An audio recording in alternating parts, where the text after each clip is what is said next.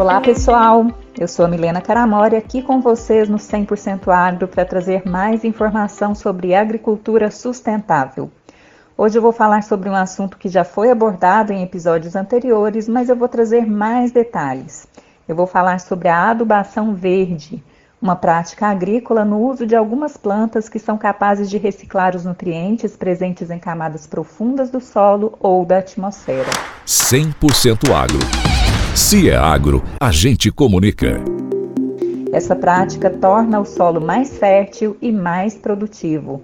E essas plantas melhoram as condições físicas, químicas e biológicas do solo e podem ser utilizadas como biomassa para cobertura do solo, ajudando na proteção contra processos erosivos, na conservação dos níveis de umidade, na ciclagem de nutrientes e na manutenção da atividade biológica dos solos. Eu vou detalhar um pouco mais esse assunto.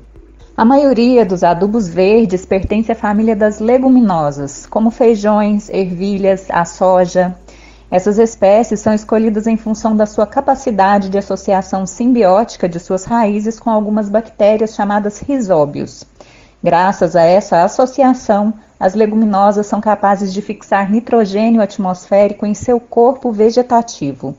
E através da ciclagem de nutrientes, as leguminosas contribuem para o enriquecimento do solo com nitrogênio, um macronutriente essencial para o crescimento das plantas e por isso as leguminosas contribuem para a redução da necessidade de adubação com fertilizantes nitrogenados. Além de melhorar a qualidade nutricional do solo, os resíduos dos adubos verdes atuam sobre o solo como cobertura, reduzindo as amplitudes de temperatura, mantendo a umidade e protegendo o solo contra a erosão eólica e hídrica.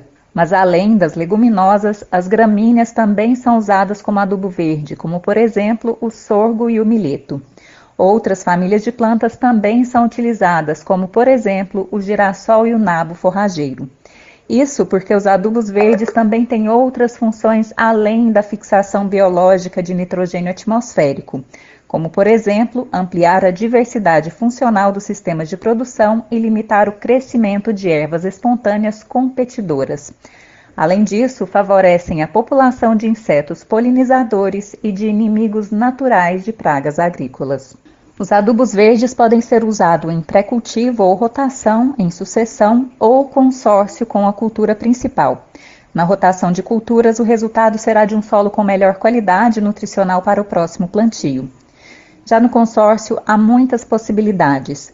O adubo verde pode ser intercalado junto à cultura principal em faixas de leguminosas perenes, semiperenes ou anuais.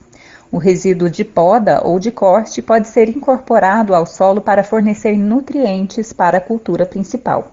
No caso do consórcio, é necessário ter alguns cuidados para evitar competição entre culturas, como roçar o adubo verde se houver falta de água para a cultura principal mesmo que o adubo verde não tenha atingido ainda o ponto ideal de corte. A competição por nutrientes com a cultura principal não costuma acontecer no uso de leguminosas, mas no uso de outras espécies não leguminosas, sim. Nesse caso, para o consórcio, recomenda-se utilizar leguminosas ao invés de gramíneas, por exemplo.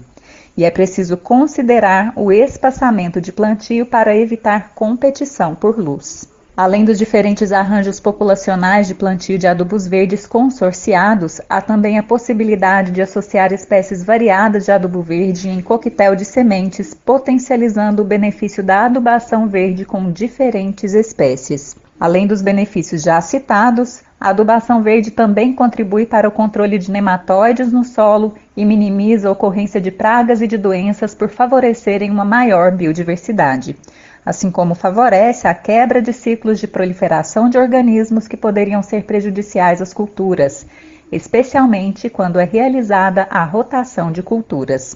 Por fim, a escolha do adubo verde a ser utilizado, se vai ser consorciado ou não, se vai ser plantado em coquetel, enfim, vai depender de cada caso, da cultura principal, do clima da região de plantio ou de outras peculiaridades que é necessário avaliar caso a caso. Mas o fato é que essa é uma prática sustentável e é perfeitamente possível de ser aplicada em pequena, média e em larga escala e com benefícios ambientais e econômicos. Estou encerrando por aqui e na semana que vem eu volto com mais 100% agro. Até lá!